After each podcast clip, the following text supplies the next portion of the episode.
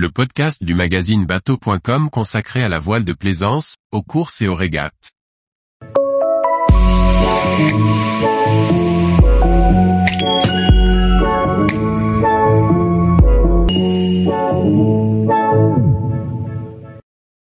Exploit, elle traverse la Méditerranée en solitaire sur un laser à seulement 18 ans. Par Maxime le Riche. À tout juste 18 ans, Carla Jane, jeune Corse, a réussi le projet fou de rallier l'île de beauté depuis la côte d'Azur en solitaire, sur un laser radial entièrement de série. Nous nous sommes entretenus avec elle quelques heures après son arrivée dans les eaux corses. Âgée de seulement 18 ans, Carla Jane a la tête sur les épaules et un sacré mental. La jeune fille a traversé de la côte d'Azur jusqu'à la Corse en solitaire, sur un laser radial entièrement de série. Elle répond à nos questions, quelques heures après le succès de cette navigation hors norme. Comment est venue cette envie de traverser Auturière sur un dériveur C'est en lisant le récit de la traversée de la Manche par Violette d'Orange que l'idée de ce projet m'est venue à l'esprit. J'ai trouvé son histoire très inspirante, et j'ai voulu à mon tour me lancer dans un défi de la même envergure j'avais envie d'explorer le large, d'aller voir à quoi ça ressemblait. J'ai commencé à monter la structure de mon projet il y a deux ans. Licencié au SNLP, la Société des loisirs nautiques de Porticcio, j'ai peaufiné mon entraînement sur l'eau et à terre, afin de me préparer au mieux à ce défi. J'ai également démarché des partenaires et j'ai vite été contacté par un skipper d'Imoca qui m'a annoncé son soutien. Mais deux semaines avant le départ, il s'est retiré du projet sans me fournir d'explications. C'était un coup dur, car nous avons dû tout annuler et reprendre nos recherches de sponsors. Il m'a fallu une année supplémentaire pour rebondir et trouver de nouveaux partenaires. Mais dans mon malheur, cette année supplémentaire m'a été très bénéfique.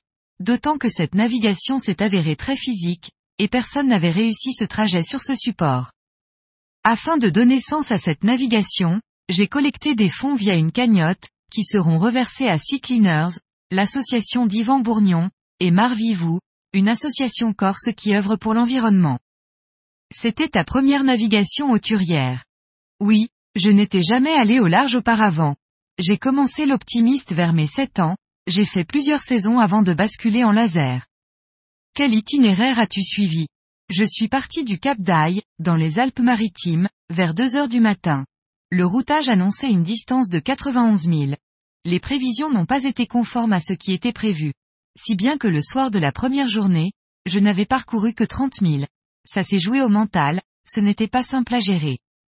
Puis le vent s'est levé au milieu de la nuit, avec des claques à 25 nœuds, c'était sport, mais ces conditions toniques m'ont permis de rester éveillé. Comment ta sécurité était-elle assurée? J'étais suivi à distance par un voilier de 45 pieds sur lequel ont embarqué ma coach et un skipper.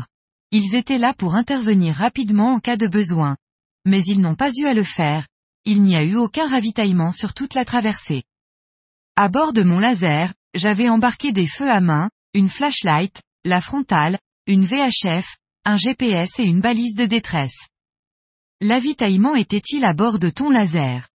Oui, j'avais prévu 9 litres d'eau douce, des barres de céréales et des sandwichs dans des sacs étanches. Il fallait faire simple et rapide. Comment s'est passée la suite de ta traversée? La seconde partie a été un peu plus calme, en alternant phase de pétole et petit thermique. J'ai dû lutter contre le manque de sommeil pendant la deuxième nuit, car il est impossible de faire une sieste sur un laser. Et vers 6 heures du matin, je suis arrivé à la pointe de Revelata, à côté de Calvi. J'étais exténué, je n'ai pas vraiment réalisé que j'avais réussi mon pari. J'ai mis 28 heures et 31 minutes pour réaliser cette traversée, ce qui en fait un temps de référence, car je suis la première à l'avoir fait. Vas-tu continuer à naviguer en laser?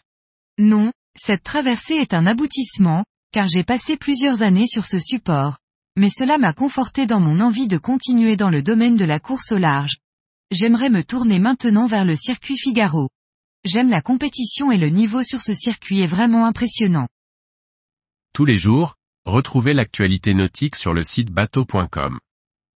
Et n'oubliez pas de laisser 5 étoiles sur votre logiciel de podcast.